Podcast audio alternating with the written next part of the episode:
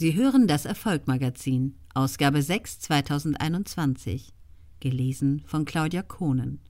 Rubrik Leben. Siegertypen schlafen fest. Wie Tommy Haas, Peter Maffei und Konstantin Gericke über Schlaf denken.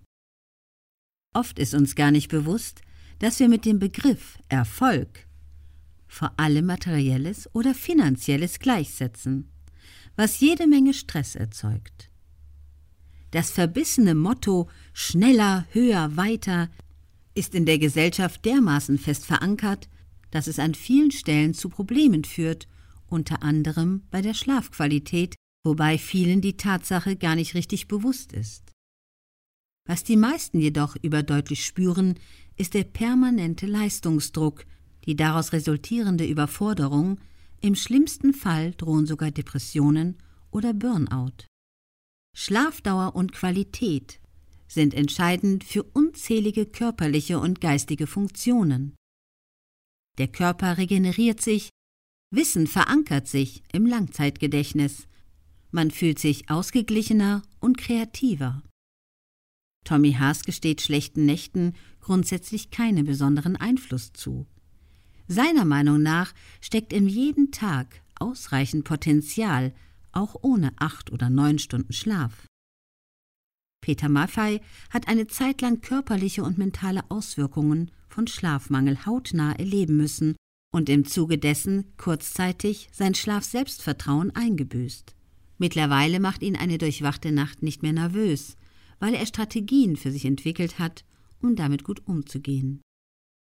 Smartphones und das Einschlafen.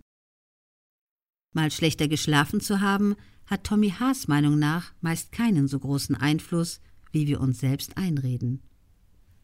Auch wenn man eigentlich nur drei oder vier Stunden geschlafen hat und sich nicht besonders ausgeruht fühlt, kann man trotzdem noch wahnsinnig viel aus sich herausholen am nächsten Tag, findet Tommy Haas.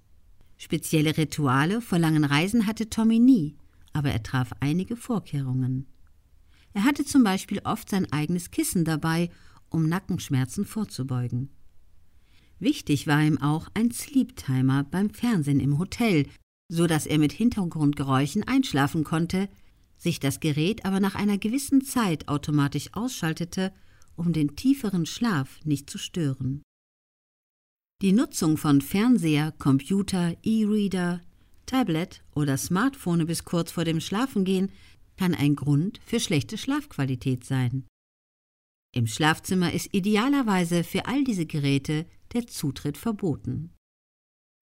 Wenn das Smartphone als Wecker genutzt wird oder gerne zum Einschlafen Podcast gehört werden, gilt Flugmodus an.